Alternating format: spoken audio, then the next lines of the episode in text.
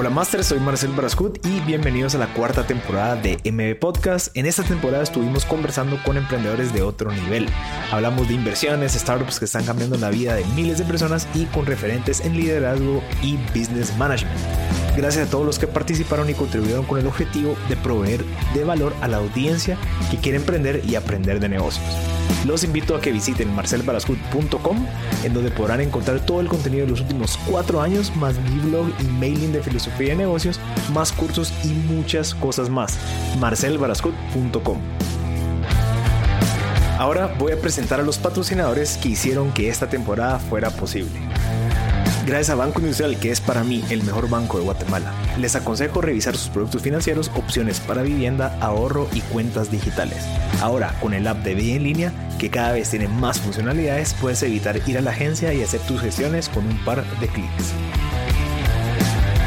Gracias a Telsa. Ahora, en el nuevo normal, todas las empresas buscamos el mejor equipo y la mejor conectividad en salas de conferencias, streaming y cámaras mirrorless.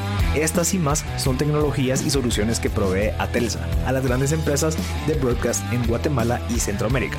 Esto bien podría replicarse en otras industrias. Si quieren más información de Atelsa pueden visitar su sitio web atelsa.com. Gracias a Portafolio Diversificado, nuestro amigo Rodrigo Blanco nos provee de opciones para invertir desde 25 mil dólares en propiedades de vivienda en Estados Unidos, ya que se encuentran rentadas a ciudadanos americanos, con tasas de retorno superiores al 10% en dólares. Si quieres más información puedes visitar el sitio web portafoliodiversificado.com. Gracias a Spark Program de Huawei, que viene a acelerar las startups de tecnología en Guatemala. Si tienes una startup de tecnología, puedes ingresar a spark-program.com y suscribirte a las actividades que ayudarán a escalar tu negocio. Gracias a Aeropost.com. Masters, ustedes saben que yo todo lo que compro en internet lo compro por Aeropost.com con el precio todo incluido. Y si dado caso no me gusta, pues lo devuelvo. Así que visita Aeropost.com. Gracias a Barbecue Media por la producción de esta increíble temporada. Les recuerdo, si ustedes quieren hacer su propio podcast o el de la empresa, lo pueden hacer con Barbecue Media. Y ahora sí, comencemos con esta increíble temporada. Hola a todos, bienvenidos a otro episodio más de MB Podcast. El día de hoy estamos celebrando la cuarta temporada en donde estamos trayendo invitados de otro nivel. El día de hoy tenemos a Lisa Villanueva. Lisa, bienvenida, ¿cómo estás? Muchas gracias Marcel, estoy bien, gracias por la invitación. Me emociona venir a hablar hoy sobre un tema muy importante. Sí, contigo. Y, y que hagamos entender a la gente el contexto del cual muchos estamos, bueno, se vive en Guatemala. ¿verdad? Y tú lo estás resolviendo con algo que vamos a platicar, pero bienvenida a tu primer podcast. Gracias. ¿Y hayas hablado de chispuditos antes, de tema de Matilde, o es la primera vez que lo haces? Sí, he hablado, pero no en un podcast, es la primera vez. Buenísimo. Sí, la idea es de que, bueno, a toda la gente que está viendo, los invito a que creen su podcast, que pues tengan conversaciones con personas interesantes como tú, Lisa, que nos vas a venir a contar hoy. Hablemos un poquito de tu carrera como nutricionista. Eh, pues estudiaste nutrición, te especializaste o te interesó bastante el tema de nutrición infantil. Trabajaste en la municipalidad, te diste cuenta de un contexto que no muchos se dan cuenta y pues las oportunidades que surgieron. Aparece Mathilde Institute, que nos vas a contar un poquito qué es, y se desarrolla Chispuditos, que es algo que creo que viene a revolucionar Guatemala y el mundo, ¿verdad? Entonces, contanos un poquito cómo empezaste todo el tema de nutrición, ¿Cómo, no sé, cómo te, apasionó? ¿Encontraste algún problema en algún momento que te hizo, quiero empezar a estudiar nutrición o cómo fue? Sí, mira Marcel, desde que empecé a estudiar nutrición, uno de los temas que me impactó y que, y que me parecía increíble es que Guatemala es el país con mayor índice de desnutrición infantil en todo el continente. Y por mucho, estamos muy arriba de otros países en Centroamérica, eh, de las islas en el Caribe, o sea, eso... A pesar de ser un país económicamente alto. Sí, o sea, me, impactaba que habiendo tanto recurso natural en Guatemala, siendo un país con tantas posibilidades y los niños que son el futuro del país, eh, estaban teniendo esta, esta deprivación de, nutrición y que iba a afectar el eh, su potencial de vida y el desarrollo del país. Para mí eso se volvió un tema prioritario y siempre quise contribuir con, con ese problema. Entonces, durante mi carrera ese fue un tema que, que me interesó mucho y eh, pues estudiando, no sabía cómo, pero sabía que eso era algo a lo que yo le quería dedicar mucho tiempo y atención. Interesante. Y, y ese caso creo que es interesante porque al final cuando estás estudiando, pues a veces hay mucha gente que no tiene como que el qué del por qué es que está haciendo muchas de las cosas. Tú ya lo tenías claro y estoy seguro que le sacaste tal vez más provecho a las clases porque sabías, ah, ok, todo esto que me están diciendo lo puedo aplicar para resolver este problema al cual pues le tengo... Tenés pasión al problema, ¿verdad? Porque quería resolverlo. Sí. O sea, si no existiera esa pasión, tal vez el primer reto tal vez no hubiera sido tan fácil de, de pasar, pero eh, ese problema creo que es vital y lo viste y eh, empezaste a estudiar eso. ¿Y cómo empezaste a meterte? O sea, ¿sabías de que después de estudiar ibas a empezar a trabajar al área como pública, digamos como en la municipalidad? ¿O fue la suerte que te dio la oportunidad? Sí, realmente fue casualidad que empecé a trabajar ahí.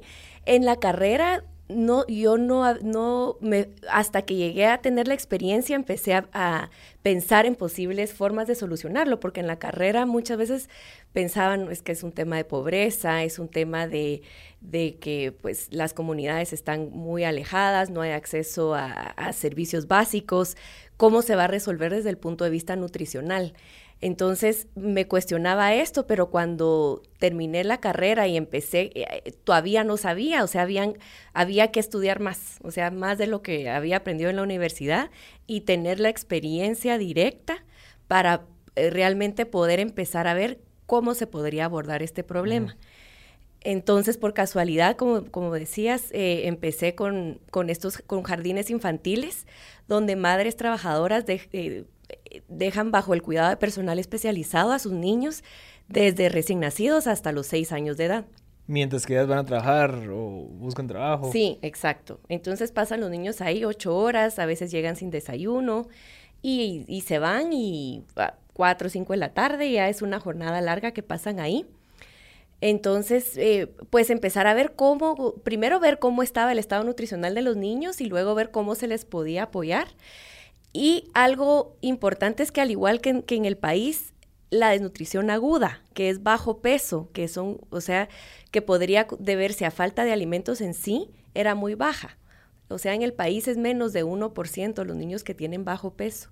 La desnutrición crónica, que muchas veces se confunde con la falta de acceso a alimentos, que son niños que no están creciendo bien y por ende no están alcanzando su potencial de vida, eso en el país es uno de cada dos niños y donde, en, este lugar, en estos lugares era uno de cada cuatro, o sea, era menos, pero sí era, bueno, estamos aplicando lo que tenemos que hacer, estamos aportando un menú balanceado y, no está bajando esa cifra de desnutrición crónica. Estamos recuperando a ciertos niños, pero hay otros que no y, ellos pueden dar más, pueden eh, desarrollarse mejor y, llegar mejor preparados a primaria y a sus estudios posteriores, a la etapa laboral había algo ahí que todavía se podía hacer por estos niños. Interesante. Y, en este caso, uno, mi primera pregunta, ¿siguen habiendo estos jardines? O sea, ¿cuántos hay en Guate como para...? Porque creo que lo que vemos muchos, digamos, en los semáforos es que está la mamá con el bebé pues colgando, ¿verdad? O los niños pues trabajando con ellos para conseguir plata. Eh, ¿Es porque no hay acceso para esos niños en esos colegios? ¿Están súper eh, saturados? ¿O es porque simplemente ellos no saben que existen estos lugares? Excelente pregunta. En Guatemala, la etapa preescolar, o sea, de 0 a 6 años, solo hay 3% de cobertura. Entonces es una etapa en, el país. O sea, e, en, la ciudad hay más oportunidad de jardines infantiles, municipales, las casas del niño. Eh, hay, hay un poco más acceso a la atención preescolar, pero es algo que se requiere poner se puede poner mucho más esfuerzo en esto que es la primera infancia, porque todavía la cobertura es muy baja. Entonces, eh, aquí en la ciudad, pues, hay acceso, pero probablemente no para el 100% de los niños en esta primera infancia. Entonces, sí hace falta poder atender a, niños en, esa etapa. O sea, entonces lo que no hay son más centros de, jardines como para recibir a esta gente. Exacto. ¿Verdad? Y obviamente hay una sobre demanda de esos espacios por, por ya temas culturales en donde ya son otros cinco quetzales, ¿verdad? O sea, ya dejando la desnutrición y hay una pobreza extrema que pues hace que las personas tengan que salir a buscar trabajar y prefieren tener a sus hijos con ellos para que les ayuden a ganar más dinero. No sé, no sé si estoy en lo correcto. Sí, y quizás se puede priorizar más la primera infancia. Claro. y es un círculo vicioso porque estoy seguro que estas personas que ya son adultas, que tienen hijos, tal vez por la falta de nutrición, tal vez no pueden agregar mucho valor, digamos, al mundo económico. ¿Verdad? O sea, el, el, mercado laboral pues no los ve atractivos porque no pasaron secundaria, pero no pasaron secundaria por la nutrición, no porque no quisieron. ¿verdad? Que es algo que a veces nosotros no entendemos. A veces creemos de que, ah, por huevón, o porque fijo prefiere estar aquí. No, simplemente su capacidad intelectual no le permitió o no le permite ver un poquito más allá. Exactamente. Entonces, incluso si los esfuerzos se enfocan cuando los niños llegan a primero primaria, ya es muy tarde. Porque la etapa de, de, en la que se crean las conexiones neuronales es en los primeros principalmente en el primer año de vida, en el segundo, en el tercero, ahí es donde toda la, red de neuronas se conectan entre sí y para eso se requieren de los nutrientes. Hay nutrientes esenciales para que ocurran esas conexiones neuronales y se desarrolle todos los sistemas del cuerpo. Entonces eso ocurre antes de que el niño llegue a primer grado. Si hacemos el esfuerzo cuando ya están en primero o primaria, ya perdimos la etapa más importante. ¿Se puede hacer algo o no se puede hacer mucho? O sea, como que en el sentido de que es como que, ok, pasaste primero, va a ser bien difícil que te recuperes. O sea, se puede recuperar un niño de anemia. Sin embargo, si tuvo anemia en sus primeros cinco años de vida, hay secuelas irreversibles. Ok. Qué, qué, qué interesante. Y, y, entonces hablemos un poquito de ese problema. O sea, al final, ¿cómo es como el... ¿Qué, qué es lo que cuál es como el mindset que se tienen en, digamos, en áreas rurales, porque creo que lo mencionaste tú, o sea, uno de cada cuatro aquí en Guate, tal vez porque es la ciudad, ¿verdad? En estos jardines, pero obviamente después uno de cada dos va a ser mientras más lejano esté de la ciudad, porque menos acceso tiene a toda esta infraestructura. Pero, ¿cómo, ¿cuál es el mindset de ellos? O sea, ¿por qué tal vez no se han percatado de este problema de nutrición y se sigue haciendo lo mismo? ¿Será que es por acceso? ¿Será que es porque, no sé, no hay alguna comunicación de educación sobre los nutrientes? O sea, no, no existe esa conciencia nutricional. Digamos, ¿será que es eso o qué crees que es el problema? Porque sigue pasando. Sí, yo creo que el mindset de, nutrición es similar en, en, todos los, los grupos del país, porque incluso nosotros sabemos, el tema de la educación nutricional muchas personas pues que sabemos que es mejor, por ejemplo, tomar agua pura que tomar una gaseosa. A veces las razones por las que escogemos un alimento no es porque es el que, el que más nos va a nutrir o el que mejor nos convenga. Esto es en general, creo yo, en todas las personas. Entonces estamos igual. Eh, por ejemplo, ir a la, a la tienda probablemente me mm, eh, va a ser lo que me va a levantar el ánimo más va a ser comprar algo no nutritivo, ¿verdad? algo que me da azúcar. Sí, es, y es una forma en que uno se, se consiente, a veces por, por los alimentos. Entonces, a veces la educación es importante, pero a veces, aunque sepamos que es mejor invertir en la tienda un quetzal en un huevo que en una bolsa de, fritura, eh, que, que, me, que me compro lo que... lo es más fácil. Sí, entonces sí la educación influye, pero también requiere más, eh, requiere más de convencimiento, como de, de, escuchar a otras personas que han hecho cambios en su estilo de vida que, y, cómo les ha ido. Eh, tenemos mamás que, que, que con motivación y acompañamiento han logrado cambios muy positivos en sus niños. Y cuando ellas comparten sus historias y otras personas que las conocen eh, ven esos cambios, dicen, bueno, yo también lo puedo hacer. Pero eh, es, eh, creo que esa influencia tiene más peso que la parte de, que hay que enseñar que es mejor comprar esto que esto, porque a veces no es cuestión de, conocimiento, sino que hay muchos factores que influyen a la hora de decidir qué alimento elegir y nos pasa a nosotros. Sí, creo que también va mucho involucrado el marketing, ¿verdad? O sea, qué tan, y era lo que hablábamos antes de las cámaras, o sea, ¿por qué digamos, llega a esta bolsa de frituras hasta allá, pero no puede llegar a una bolsa de fruta deshidratada. ¿Verdad? Obviamente, pues eh, hay una infraestructura mucho más grande detrás porque es, algo que se vende mucho más fácil. Pero también el marketing viene a formar parte de eso, o sea, porque sí debería, o sea, tal vez no existe una conciencia en donde yo sé que lo que le estoy vendiendo, digamos de las bebidas energizantes, hablemos de eso, porque creo que es algo yo la vez pasada, yo soy bombero, te contaba, y fuimos a recoger a una persona que se había quedado dormido, se había parqueado en un tráiler porque tenía un dolor en el hígado. No sé si era en el hígado o en el riñón, no sé, no me acuerdo. Pero la persona, lo primero que le preguntamos, ¿cuándo fue la última vez que tomaste un vaso de agua? Me dijo, mira, llevo dos días sin tomar un vaso de agua, pero ¿sabías que tenía en, la, en, en, el camión? cuatro botellas de Raptor. o sea, ¿por qué? ¿Me entendés? O sea, a pesar de que sepamos que es bueno o no, también para ellos es mucho más fácil comprar una botella que, que ir a llenar un pachón de agua. Porque también no existe una infraestructura que tal vez te dé agua potable fácil como a nosotros, digamos, en la ciudad, en donde tal vez nos permite ser un poco más consciente, porque sabemos, pero a ellos es mucho más fácil pagar cuatro quetzales por esa botella que ir a buscar en dónde puedo conseguir agua pura. Sí, es más fácil, eh, consume menos tiempo y también son hábitos que se van formando y que cuando uno se convence, eh, requiere esfuerzo para cambiarlos. Claro. Y entonces parte de lo que se está trabajando es como que también entonces educar a las, a las mamás. O digamos como que a los, o sea, empezar la familia de arriba para abajo, creería yo. Obviamente, pues porque ellos son los que tienen que dar el ejemplo. O sea, dejando a un lado ahorita lo que vamos a hablar, que es lo, increíble, pero como que una manera de abordar este problema es concientizando a los papás, ¿crees tú? Sí, concientizando y que tengan experiencias en las que ellos puedan notar cambios, entonces ellos ya lo quieren seguir haciendo porque lo han vivido.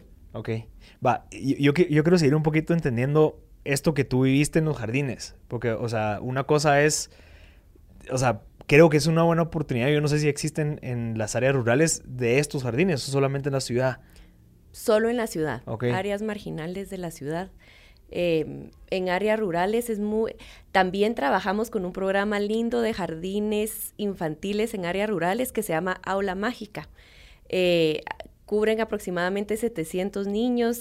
Eh, increíble ese programa pero son 700 niños de casi 2 millones de niños que hay en el país. Entonces, eh, pues hace falta. ¿Y cuánta gente, no sé si estás, o sea, si, sabes esto, pero como cuántas personas se requieren para cierta cantidad de niños? O sea, como para saber, ah, va, podemos conseguir un grupo de, no sé, 40 voluntarios para atender X. O sea, se requiere una cantidad específica. Para para eh, llevar a cabo eh, la implementación de una aula mágica, es, el costo es muy bajo. Es una facilitadora que, que, se ha entrenado previamente por, por el programa y ella lleva a cabo el programa con, pues, es un voluntario para, para implementar o depende, pueden ser un grupo de cinco, pero eh, implementar estas aulas en áreas donde hay necesidad en el país es algo muy factible. Ok. Porque creo que eso sería una buena... Y, ¿sabes por qué lo veo? Porque, no sé, las aulas es un ambiente controlado. O sea, no es, digamos, como, digamos, un techo por mi país que me encanta. Vas a, te, estás moviendo mucho, ¿verdad? En donde, bueno, puede ser que en esta aldea, no sé, nos vaya muy bien o en esta nos vaya un poquito mal. O sea, existe ese factor que ojalá que no pase nada. Pero en estas aulas, pues obviamente son lugares cerrados en donde está controlado. Tal vez entonces es más fácil para una persona sentirse segura de ir a hacer un voluntariado a un lugar así, creería yo. Sí, exacto. Ok. Exacto. Y son grupos constantes de niños, o sea, se empieza el año con, son grupos como de 20 niños, entonces se puede ir viendo, trabajando con ellos durante todo el año. Ok. Entonces se, se tiene ese acercamiento con el mismo grupo de niños y se puede ver un impacto al final de cada año. Y eso, digamos, los voluntarios, ¿cómo funciona? ¿Son todos los días? ¿Es fines de semana o cómo es? Los, bueno, eh, en principio es como el recurso inicial para iniciar el, aula y luego eh, ellos pueden, ellos son como, ellos pueden visitar y dar el acompañamiento, pero sí es una facilitadora la que da las clases diariamente. Ok. Sí, porque creo que sería una buena oportunidad para gente que quiere agregar valor ahí a la sociedad. Pero bueno, si quieres avancemos un poquito al tema de nutrición. Eh, en 2009 te topas con Mathilde Institute. ¿Me puedes contar un poquito quiénes son ellos? Creo que ellos tienen una eh, pues, historia interesante de cómo ellos pasaron de ser, bueno, en el, tema empresarial a volverse eh, filántropos, ¿verdad? ¿Nos puedes contar un poquito de quiénes son ellos y cómo entran a Guatemala? Sí, claro. El señor Matil es un filántropo con un corazón enorme que siempre, pues llevaba muchos años de, de venir a Guatemala. Él fue el que creó la marca Eucanuba en Estados Unidos Luego la vendió y específicamente quiso venir a ver cómo ayudaba a que los niños en Guatemala y en otros países como el nuestro tuvieran una mejor nutrición, porque él dijo, ¿cómo puede ser que en otras partes del mundo se invierte tanto en la nutrición para mascotas y, y cuando hace tanta falta la nutrición infantil? Entonces él, después de haber tenido mucho éxito en ese emprendimiento, quiso venir a Guatemala y ver qué podía hacer por nuestra niñez. Okay. Entonces ahí en el 2009 con su equipo de científicos casualidad llegaron a, visitar estos jardines infantiles, mm. a hacer preguntas, eh, qué, podría estar haciendo falta en la nutrición de los niños de, los niños de Guatemala. Eh, vemos que se enferman seguido, que como que no les falta algo que podemos hacer para que ellos llenen su potencial. Entonces empezó a investigar eh, cómo era su alimentación. Se vio, pues, en cuanto a, a nutrir, digamos, no quiero ser muy técnica, pero los macronutrientes, ¿verdad? Que son tres, que carbohidrato, proteína, grasa, se estaba cumpliendo con el aporte. Sí, porque vemos a los niños grandes, o sea, no los ves como desnutridos. Exacto. Los ves normales. Sí, exacto. Se estaba cumpliendo con el aporte, pero entonces, ¿qué pasa con los micronutrientes? Podrían estar siendo deficientes. Y al ver cuáles son algunos de los micronutrientes más importantes en esa etapa, como el hierro, el zinc, y ver que hay ciertos elementos de nuestra alimentación usual, como el maíz, que tiene fibra, que para todo, o sea, el maíz es algo muy importante para la alimentación guatemalteca y es bueno, la fibra es buena para nosotros, pero en esas primeros eh, etapas, desde los seis meses hasta los cinco años, esta fibra y no balanceada con otros alimentos de origen animal podría afectar el desarrollo de los niños porque eh, la fibra no deja que se absorban algunos nutrientes, específicamente el hierro y el zinc.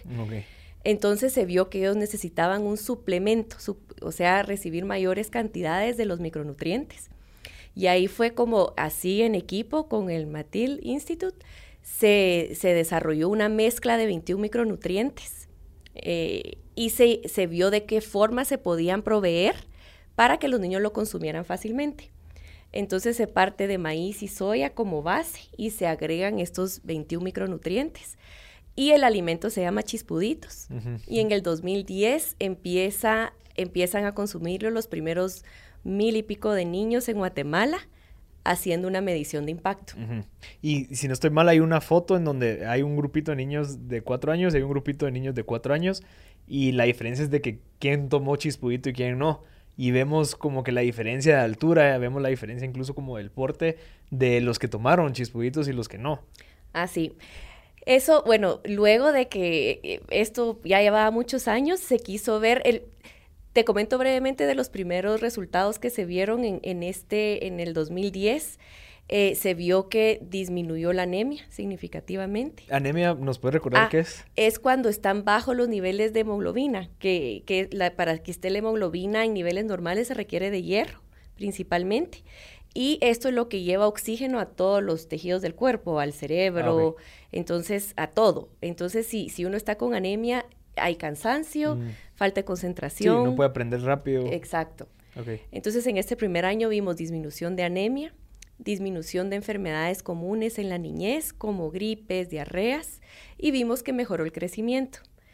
Entonces eh, eh, se continuó aportando esta mezcla de micronutrientes durante, ah, de hecho continúa aportándose, pero hace entonces como cuatro, o cinco años se decidió ubicar a los niños que, los primeros niños que, los, que lo consumieron y que ya estaban en segundo primaria y compararlos con un grupo control para ver qué impacto había tenido el recibir nutrientes en su etapa formativa, qué impacto estaba teniendo esto en su nivel académico y ya cuando hubieran alcanzado primaria. Y ahí es donde empezamos a ver que tenían mejor rendimiento académico y mejores eh, resultados en pruebas de matemática, de razonamiento y de lenguaje. Interesante. Y eso, ok, y eso eh, te dio más insights como para seguir mejorando la, la fórmula o la fórmula sigue siendo la misma de hace 10 años? Sí, la fórmula sigue siendo la misma de hace 10 años. ¿Y tú con tu experiencia de nutrición, los científicos de Matil desarrollaron esta fórmula? Sí, o sea, ellos, todo el aporte de, de, de recurso para desarrollarlo, ¿verdad? Viene de ellos, ellos quisieron hacer este esfuerzo y, y, y ahí y vimos cómo se podía desarrollar de la mejor manera. Claro, que es un, si no estoy mal, es como un polvo. Es una harina. Es una harina, ajá. Es como, es un complemento a lo que vas a comer, no es comida como tal. ¿Verdad? Es una harina que tal vez lo mezclas con, si vas a hacer tortillas, lo mezclas con ello o cómo funciona. Ah, te cuento. La forma más eh, eh, popular, como más les gusta consumirlo, es como atol. Ah, ok. Entonces la harina se, se agrega agua, claro. Eh, se pone a hervir unos minutos y ya adquiere la consistencia de atol. Es así en los jardines infantiles fue la forma más fácil y a todos los niños les gustó así. Claro. También hay otras recetas que actualmente se están desarrollando para poder ampliarlo. Por ejemplo, em, eh, papillas, eso, eh, gelatina, panqueques, ciertos panes, eh, buñuelos, rellenitos, se están formulando nuevas recetas y, las mismas madres que lo han probado han hecho sus recetas. Pero la forma más tradicional de consumir ha sido como atol. Interesante. Y digamos, ¿cómo empezaron a distribuirlo? Lo, ¿El modelo de negocio fue por venta? ¿O ahorita es por medio de donaciones? ¿O es por medio de darle a los jardines infantiles? ¿O cómo es que funciona, eh, perdón, eh, Chispuditos ahorita? Ah, ok, entonces durante los primeros 10 años fue por donaciones del señor Matil. Él quiso demostrar que se midiera todo, los resultados que estaban teniendo en los niños, y todo fue por donación. Eh, se llegó a cubrir 16 mil niños en Guatemala, El Salvador, Honduras y Nicaragua. Buenos resultados. Pero luego él dijo, bueno, ya se, ya se invirtió en, esto, ya tiene que seguir su vida solo, porque si no, en algún momento no va a haber suficiente recurso. Claro. Entonces, tenemos que ver cómo esto sale adelante solito, el producto. Sostenible, ¿verdad? se vuelve autosostenible, exacto. Eso fue hace como un poco antes de la pandemia que, que, se habló de este tema y es lo que se está eh, desarrollando y planeando actualmente. Claro, que es lo más lógico, o sea, al final sí, que, o sea, está bien, sí puede vivir de donaciones, pero no puede escalar a un nivel global si no es sostenible. Exactamente, solo en Guatemala hay 1.8 millones de niños que lo necesitan diariamente. Diariamente. Entonces no puede ser eh, solo por donaciones, tiene que ser un producto que las personas valoren, que puedan percibir los resultados y que lo puedan accesar, que esté disponible en cualquier parte del país. Claro. Entonces eso es eh, lo que se está trabajando y planeando actualmente. Y si se puede, ¿cuál es la diferencia entre incaparina, que es algo que tal vez nosotros teníamos pensado como algo que está resolviendo, digamos, el problema de desnutrición crónica. No sé si es lo, correcto. ¿Y qué es lo que está, o sea, cuál es la diferencia entre chispuditos y incaparina? Excelente pregunta. Entonces, incaparina es un excelente alimento también a base de maíz y soya que vino a solucionar hace muchos años cuando el principal problema era deficiencia de proteína. Mm. Entonces, la soya es una excelente fuente de proteína y se combinó con el maíz y pues es parte de la alimentación de casi todos los guatemaltecos en cualquier rango de edad. Luego, recientemente, el, tema de los micronutrientes tomó, más tomó mucha importancia, eh, porque pues la desnutrición crónica en Guatemala no ha mejorado mucho en los últimos 50 años. Hemos estado como eh, en los lugares más altos en cuanto a eso. Entonces, en, base a un buen producto, el desarrollo pues es trabajar en base a lo que ya existe, no, no crear algo de, cero. En base a esto que, eh, pues, alguien con, el doctor Bresani con mucha eh, capacidad desarrolló, desarrolló este alimento. Entonces, en base a eso, pues, ¿qué se necesita ahora para continuar eh, mejorando la nutrición infantil? Ok.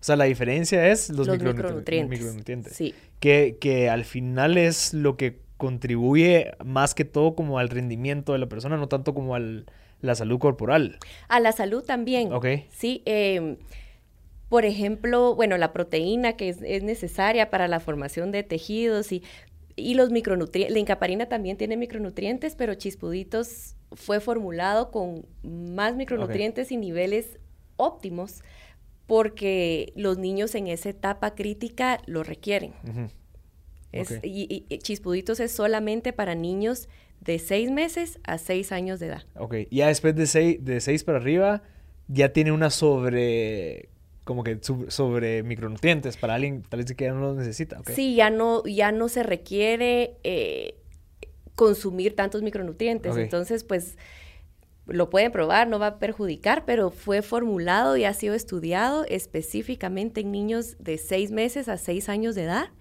y con la fórmula 111, o sea, una cucharada por un niño una vez al día. Mm.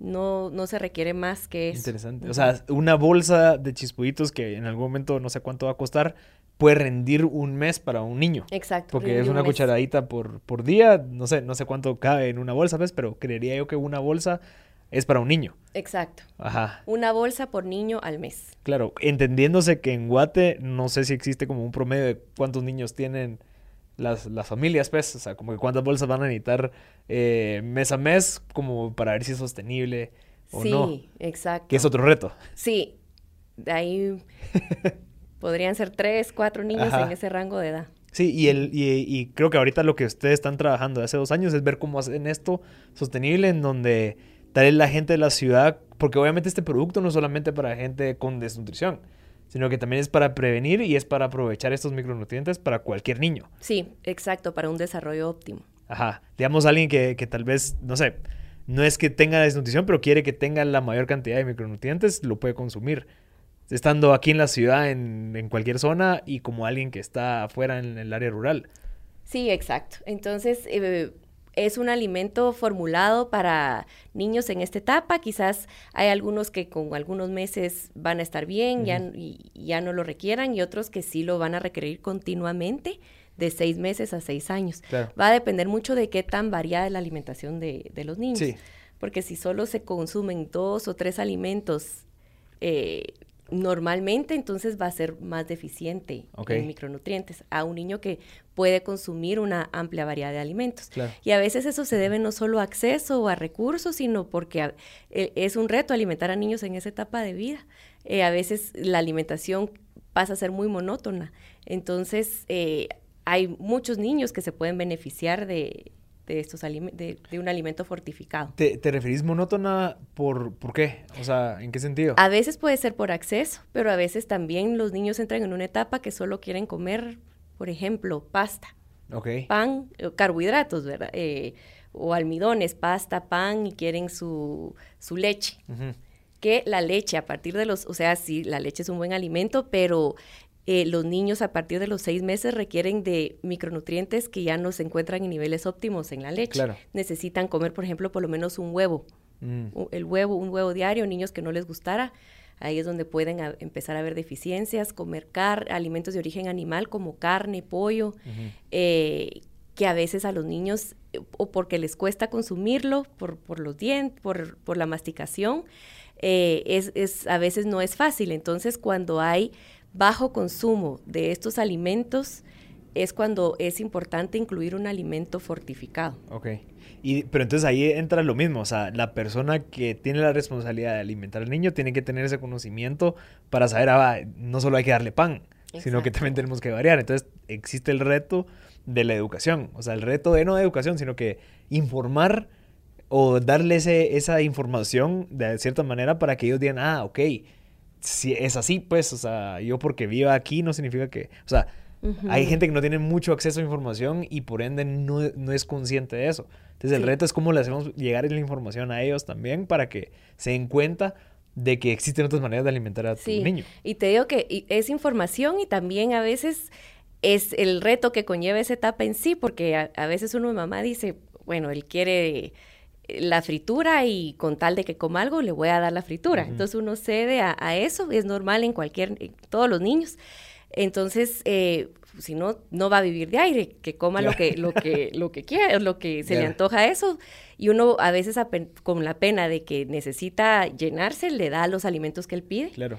y no son los más nutritivos. No. Y se ha visto que pues ahí lo mejor sería, eh, bueno, no vas a comer el tiempo de comida que se preparó, esperar al siguiente tiempo de comida. Con un tiempo de comida no, no va a pasar nada, ¿verdad? Que se saltee, pero no eh, evitar caer en que, bueno, no quiso comer, pero al final de la comida quiere Llevar su dona. su pacha, su dona, su pan dulce. Claro. Entonces ya se acostumbra a eso y no está obteniendo suficientes Claro. nutrientes de Sí, sus tiempos. se está resolviendo el problema a corto plazo, no, o sea, a largo plazo puede perjudicar. Sí, ni siquiera, o- porque no, eh, hay muchos alimentos que son muy vacíos en, Claro. en valor nutricional. Sí, que solo te llenan. Y-. Y, y creo que esa, esa es una de las cosas que ahí donde vemos la diferencia entre crónica y, y aguda, es que hay niños con panza, ¿verdad? O sea, como que con una pancita inflada, o un niño tal vez de una estatura no, no normal, pero no, lo, no es como algo que nos imaginamos, como que, ah, esta persona está desnutrida, sino que está normal, entre comillas. Sin embargo, es porque está tal vez con mucho carbohidrato, lo que sea, pero los micronutrientes es lo que no va a dejar que esa persona llegue a su potencial, que es lo que tú decís. Sí, exactamente. Entonces puede ser, de hecho, no pasa, no es pasar hambre lo que causa la desnutrición crónica muchas veces, sino que el, el llenarse, por decirlo de una manera, de alimentos con es muy escaso valor nutricional. Claro, ok. Y ahí es donde hablamos del tema de, de estas personas que están afuera de la ciudad, digamos, en áreas rurales, lo que tienen acceso a es lo que a veces complica la situación, porque sí, qué fácil es darle chispuditos a todos, pero bueno, ¿cómo llegamos el chispuditos a la, a la montaña en donde no sé dónde, en donde solamente hay frituras y en donde solamente hay cosas que mm, pues están vacías? Sí, exacto. Y ahí está el reto, o sea, ¿cómo hacemos para como que hacemos que todas las empresas que ya tienen sus productos ahí colaboren con todo esto sin el afán de competir? Porque obviamente si yo compro chispuditos ya no voy a comprar esta fritura, esperaría yo, ¿verdad? Eh, pero entonces ahí donde entra esa conciencia, ya nos vamos a temas existenciales, creo yo. Sí, el acceso, ¿verdad? Porque Guatemala por el territorio en sí, el acceso es complejo. Podría ser, son dos comunidades que están a la par, pero para llegar de uno al otro se requiere atravesar áreas que, que no es de fácil acceso. Entonces, ahorita pues estamos teniendo el apoyo de una red de distribución, pero eh, ese es uno de, las, de los factores importantes. Claro. Y eso es lo que, lo que o sea, yo he visto con, con mucha gente que, que, tiene ideas, digamos, similares. No sé si has escuchado de la super tortilla, de que si no estoy mal usan la moringa. ¿Qué valores tiene la, la, la, moringa en esto? Porque creo que hubo un par de años en donde se habló muchísimo de la moringa y después, pues ya no, o, bueno, o ya no, yo ya no seguí escuchando, pero ¿crees que eso también puede contribuir a todo esto? ¿Qué valores tiene la moringa Sí, es un alimento también nutritivo, eh, lo, pero sí, es bueno incluirlo como parte de una alimentación balanceada. Sin embargo, para el estado en que estamos ahorita, con estos altos eh, porcentajes de desnutrición crónica, es necesario suplementar, o sea, más de lo que va a dar un alimento. Pero definitivamente creo que hay que inculcar, hay que fortalecer el tema de una alimentación variada balanceada y de alimentos eh, naturales. No, no lo que ya viene procesado, porque antes era mucho más así, ahora cada, cada vez estamos como con los hábitos de eh, por tiempo pasar comprando cualquier alimento ya procesado, ya, ya preparado, entonces eh, se pierde mucho en cuanto al valor nutricional de los alimentos. Claro. Mira, y en, en temas de acceso, ¿verdad? O sea, una persona en un área rural siempre va a tener acceso a maíz, que creo que yo que es como lo más común y lo que está en todas partes. El no es el problema, pero al final es parte del problema de que solo conozcan del maíz, porque digamos, si no estoy mal, está el garbanzo, están otros como como, eh, eh, como siembras que se pueden realizar en el mismo espacio que, el maíz, pero ellos conocen o, o viene desde tradiciones de solamente el maíz, ¿verdad? O sea, ya, ya hablamos de algo cultural en donde el maíz es lo único. Pero no quiero escuchar que es el garbanzo, no quiero escuchar que es la soya, no quiero, quiero escuchar, no sé, algo más que, pueda venir a, a, a, suplementar también las tortillas con algo más. No sé cómo, cómo has visto tú eso en donde eh, no sé si es la aceptación hacia nuevas siembras que te van a dar. Sí, culturalmente el maíz es el alimento más importante en el país al combinar el maíz con el frijol, por ejemplo, se hace una proteína de igual calidad que la carne. Ah, en cuanto a aminoácidos. Hay ciertas mezclas vegetales que, que, se pueden hacer y que llegan a esa proteína de alto valor biológico, pero los micronutrientes todavía no están. Están los aminoácidos, mm. pero todavía... Es aminoácidos es macronutriente? Sí, es la proteína, la proteína ideal que tiene los nueve aminoácidos. Eh, entonces, al mezclar el maíz y el frijol, estamos con eso pero todavía eh, los micronutrientes no se cubren con, esas mezclas vegetales. Se requiere alimentos como huevo, carne, pollo, eh, vísceras. Claro. Pero digamos, estas que tú mencionaste ahorita dan micronutrientes. Sí. Ok, y el problema es que tampoco tienen acceso a ellas, o tal vez es muy caro, o por qué es que tan, o sea, ¿por qué no lo meten dentro de su, digamos, su menú diario? los otros granos. Sí, digamos lo que mencionaste, de último. Ah, ok. Sí, probablemente el costo y el acceso. Las dos cosas influyen. Y, que, y la preparación, que si requiere cocción, entonces ya requiere Fuego, más leña y todo eso. Exacto. O sea, también es una... Sí, es, el acceso. O sea, al final creo que el acceso es uno... Y en otros países ¿Cómo, ¿Cómo resuelven esto? O sea, digamos, los países que no tienen desnutrición crónica, digamos, ¿cómo lo resuelven? ¿O cómo, cómo, cómo un país, no sé si hay un país de éxito en donde lograron reducir esa población que tenía eh, desnutrición crónica con algo? ¿Cómo lo hicieron? Sí, hay muchas experiencias de otros países que desde el nivel central han tenido programas de mucho éxito en cuanto a, a nutrición infantil, como el caso de Perú, de Chile. Eh, que, que, pues estas, ellos eh, son programas robustos, ¿verdad? De, donde se, se requiere de mucho recurso eh, humano y, y de todo tipo. Y se visitan a las familias con niños pequeños durante varios años. Se les da un acompañamiento, se les brinda material, se les brinda suplementos. Eh, entonces sí es posible solucionar esto, pero okay. a, a, través de diferentes entidades, o sea, como que, que esté involucrado el gobierno también. O sea, sí, que, eso sería ideal. Ajá. Que tal vez ahorita no es que no estén involucrados, pero tal vez no es prioridad, o cómo lo has visto. Se ha invertido, se, ha, se ha invertido mucho en la nutrición infantil. El tema de los micronutrientes creo que podría ser algo que, que aún hace falta. Ok.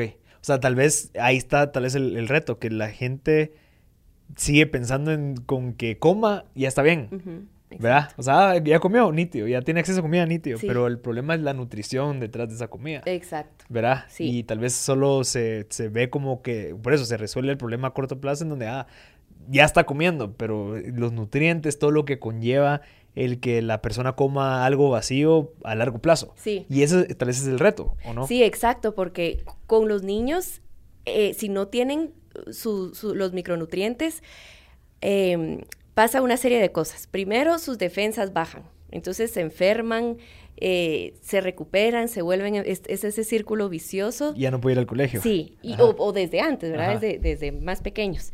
De enfermedad, infección, desnutrición, se vuelve círculo vicioso y no es eh, lo que requieren para su sistema inmune son micronutrientes. Y luego también el apetito. Si, los, si, si no están bien nutridos, y ciertos micronutrientes que influyen mucho en el apetito, que lo normalizan, porque también me han preguntado muchas veces, no lo voy a tomar porque me le va a subir el apetito y él ya tiene buen apetito. No, los micronutrientes no suben el apetito más, de, más a más de lo normal. Normalizan el apetito en niños que tienen bajo apetito, pero si lo consume y tiene un apetito normal, pues no, no lo va a hacer claro. incrementar. Apetito que es, es, como ganas de comer. Sí, exacto, ganas o sea, de comer, porque eh, hay ha habido casos de niños, muchos casos de niños con desnutrición aguda que tienen bajo peso y que tienen los alimentos, pero realmente no, el deseo, el, las, las ganas de comer se les van, mm. porque todo su sistema está siendo alterado, mm. el sistema inmune, el apetito, eh, entonces se requiere de, de, esto para romper esos círculos viciosos. Claro, y, y estas cosas que te mencionaban, esas personas, es que también un resultado de comer bien es más ejercicio. O sea, voy a salir a correr y tal vez voy a regresar con más hambre.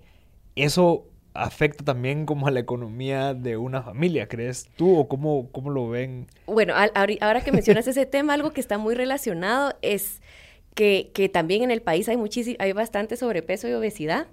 Y es, es un tema curioso porque la desnutrición crónica infantil, cuando crecen, son adultos que tienen más sobrepeso, más obesidad más problemas cardiovasculares, más diabetes, porque todo el metabolismo se alteró en estos primeros años de vida. Entonces, en el país estamos viviendo esta doble carga de la malnutrición y dentro de las mismas familias, niños con desnutrición crónica y adultos con sobrepeso y obesidad. Esa es la doble carga de la malnutrición. Y todo por una malnutrición infantil. Sí, exacto, por una wow. malnutrición infantil que se altera todo el metabolismo en los primeros años de vida. ¿Y qué pasa, digamos, en, en la parte ju de juventud? digamos, de los 8 a los 15? O sea, ¿cómo, cómo ellos rinden o qué es lo que pasa con, con su sistema? Entonces, eh, ya, eh, ya se vio afectado todo el desarrollo de sus sistemas metabólicos, inmunológicos.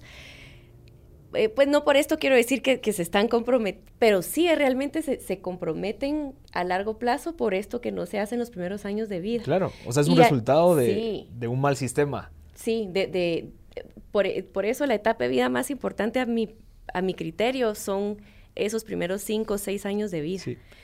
Y entonces nivel inmunológico, nivel cognitivo, todo se forma en este etapa. Claro. Y eso al final nos perjudica a todos porque obviamente, no sé, estoy seguro que si no hay educación, pues existe más riesgo de violencia, de inseguridad, de gente sin nada que hacer. Entonces, bueno, ¿qué voy a hacer? Y, como que si no se, se alimenta de la manera correcta esas edades a la mayoría de gente que está creciendo ahorita, pues al final vamos a ser perjudicados porque vamos a tener un montón de gente que no va a tener acceso a educación, no va a tener acceso a trabajo, de la economía, va, o sea, es un círculo vicioso que se puede resolver con la nutrición. Sí, si vemos así, la nutrición puede influir en tantas cosas como eh, los niveles de empleo en el país, el desarrollo del país, la migración a buscar oportunidades fuera, porque en el país no, no están, no se están dando. Eh, más carga en el sistema de salud, porque lo, principal que, se atiende en, el sistema de salud son problemas crónicos, diabetes, problemas de corazón, eh, todo esto que en, que en muchas ocasiones sí se, sí se vienen formando en esos primeros años de vida. Entonces, todo esto lo podemos influir con el tema de la nutrición infantil. Mira, y en los países que tal vez no tienen problemas de esto, ¿verdad? Tales países ya más desarrollados del primer mundo, ¿qué, ¿qué, utilizan ellos para alimentar a sus hijos? Digamos, un caso de éxito de un país en donde tal vez en los últimos 100 años, no sé, hay poco nivel de obesidad, eh, pues es un país desarrollado eh, económicamente y demás. ¿Cuál, era, ¿Cuál es la alimentación perfecta o cuál es el modus operandi de ellos en esas edades? Probablemente es una alimentación más variada y hay productos especializados para la edad infantil. Ah, ok. y lo pueden pagar. Sí.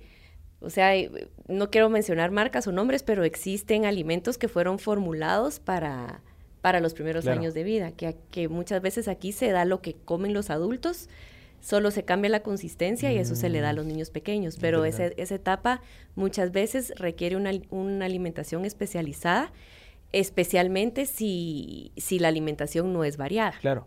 Y también el acceso a esos productos especiales para bebés, tal vez son un poco más caros. O sea, entonces también influye el factor socioeconómico. O sea, ¿qué tanto yo puedo gastar en mi bebé?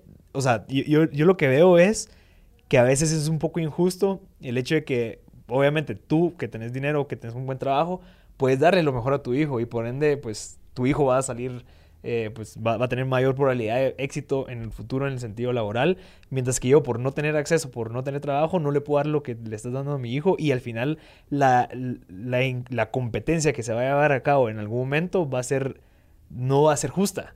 ¿Por qué? Porque desde chiquito te dieron a vos lo que a mí no me dieron. Exacto.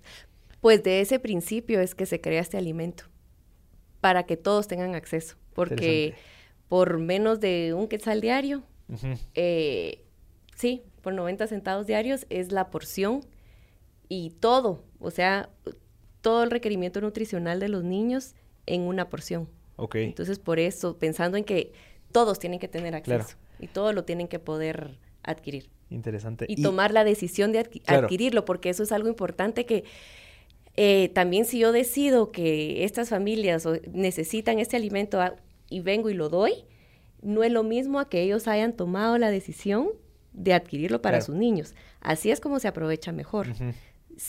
Eh, eso se ha visto mucho, ¿verdad? Si, si es un, un, donativo o algo, pues a veces sí, dependiendo de la situación, pero muchas veces es mejor que yo como mamá tome la decisión de comprar esto para mi hijo porque sé que es lo mejor. Entonces ya me tomo el tiempo, la dedicación de preparárselo y dárselo porque me costó, porque yo tomé la decisión y no porque alguien vino y me lo regaló. Claro. Y, y no se valora igual. Claro. Entonces lo que queremos es que sea las madres o los, los cuidadores que tomen la decisión de adquirirlo y de, de, prepararlo. Sí, y ese es el modelo que utiliza Techo. Techo por mi país hace, no es que hace, pero sino que la opción es tú pagas un porcentaje de la casa. No te la venimos a regalar. Entonces obviamente existe ese valor y ese listo. O sea, esa plata que le voy a meter va a hacer que yo cuide la casa. Sí. ¿Verdad? Y es mía y es un logro y es una autorrealización al igual que, que Ecofiltro. O sea, pagas tu Ecofiltro, no alguien te lo voy a regalar y, sino que también existe esa parte de, de autorrealización donde esto es mío. Sí. Y va a contribuir al desarrollo de mis hijos, me siento bien porque ya le estoy dando agua pura o le estoy dando los nutrientes necesarios para mis Exacto. Yo tomé la decisión, lo quiero hacer, lo voy a hacer bien. Sí. O sea, entonces ahorita Chispuditos no solo tiene el reto del acceso, sino que también el reto de concientización. O sea, hay un trabajo detrás en donde, ok, mamás, vénganse, les voy a explicar cómo funciona esto, miren este caso, eh, qué están haciendo para lograr eso, porque creo que ese es un reto interesante. Sí, exacto. Entonces, Chispuditos actualmente está disponible a través de la red de Sentia, que es ah, un catálogo. Entonces, todas las, las, mujeres que manejan esto eh, tienen esa información para compartirla con las, las usuarias, las madres mm, que quieren utilizar el producto. También está disponible por Pacífico y también directamente por un número de WhatsApp. Y en redes sociales, por ejemplo, Facebook, Instagram, eh, ahí se, se, dan mensajes continuamente acerca de formas de preparación, porque es importante la nutrición infantil, eh, para dar un acompañamiento. Y siempre pues a través del WhatsApp que se puede escribir para consultas. O sea, ya se puede comprar. Ya se puede comprar. Ok, listo. O sea, ya ahorita alguien puede decir, me puedo meter a pacífico.com pedir mis libras de chispudito y ya, ya me llega a mi casa. Exactamente. Y si no estoy mal, va a llegar una etapa en donde parte de lo que nosotros consumamos en la ciudad va a ayudar a subsidiar los productos que se vendan en el interior. Sí, eso es algo que se está planeando. Ajá. Ojalá que se logre. Sí. Porque eso sería ideal. Sí, porque es un costo que... Sí. Pues es, es la mejor inversión que podemos hacer. Claro. Mira, y para ir concluyendo, Lisa, y gracias por tu tiempo de nuevo, ¿qué se siente estar trabajando en algo que está teniendo un impacto a futuro enorme. O sea, como te levantas todos los días y dices, qué, qué Virgo, porque de verdad lo que yo llevo a hacer a mi computadora, lo que yo llevo a hacer a la fábrica, lo que yo llevo a hacer a las comunidades, tiene un impacto tangible. ¿Cómo se siente? Sí, pues eso sí motivo a, todos los emprendedores y emprendedoras que estén viendo a que si tienen un sueño de, de algo que quieren cumplir, algo que quieren cambiar en el país, que, que lo hagan, porque realmente ya eh, esto pues no se siente como trabajo, sino como algo que uno hace con mucho deseo de hacerlo cada día y, uno puede eh, pues ver los cambios y es muy satisfactorio. Entonces, eh, aunque es, es bastante trabajo, no se siente como tal.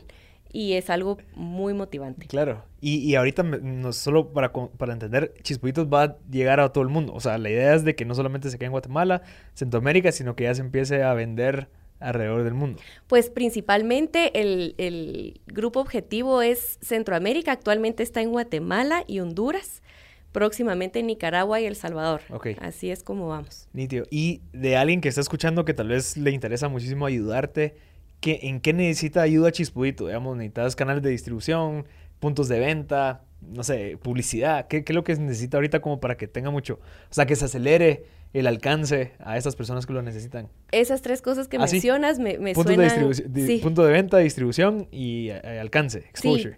Sí, digamos el conocimiento de marca. Ok. Em, así que cualquier persona que, que se pueda sumar a esta causa será súper bienvenido. Buenísimo. ¿Y eh, cómo te pueden contactar? ¿Será que por LinkedIn? Por, ¿Cuál es tu plataforma favorita que te contacten? Eh, WhatsApp. WhatsApp. Sí, o correo electrónico. ¿Cuál es tu correo? Si se puede compartir. Sí, claro. Lisa arroba chispuditos.com. Ah, Lisa con una S. Con una S. Ah, va. Ok. Lisa con una S. Así que ya saben, o sea, cualquier persona que quiera contribuir a la causa de Chispuditos puede escribir a lisa arroba chispuditos.com o que te busquen en LinkedIn como Lisa Villanueva, ¿verdad? Sí, también. Que por si te, quieren atender por ahí. Lisa, de verdad, te agradezco por tu tiempo, eh, por, por hacernos entender un problema que, pues, la verdad es que estamos viendo todos en el sentido de que nos va a afectar en algún momento. Si en dado caso no se trabaja con el problema y hacia el problema. Eh, gracias, de verdad, y felicidades. No, te agradezco muchísimo a ti, Marcel, por esta oportunidad de venir a compartir. Eh, siempre es un gusto hablar de este tema y gracias por el tiempo y el espacio. No, a ti, a ti. Y felicidades, porque creo que es, un sueño, o sea, llegar a estar trabajando por algo que tanto querés cambiar y que estés contribuyendo y que tengas como que tangiblemente los cambios de algo que sí funciona, es algo admirable y un poco envidiable, porque todos quisiéramos decir, ala, quizás está trabajando en un problema que realmente tenga un impacto. ¿verdad? Y tú lo estás haciendo, así que felicidades. Pues es un reto, pero gracias. De todos los días. Sí. De todos los días y todo lo que se viene. Sí, exacto. Buenísimo, Lisa. Entonces, gracias. Gracias a toda la gente que se quedó escuchando hasta el final. Les recuerdo que si saben de alguien que pueda verse beneficiado de este contenido, si saben de algún contacto que pueda ayudar, a, pues en este caso a Chispuditos, no duden en compartirlo. Yo soy Marcel Barascut y este fue otro episodio de M Podcast. Something is cooking. Barbecue Media.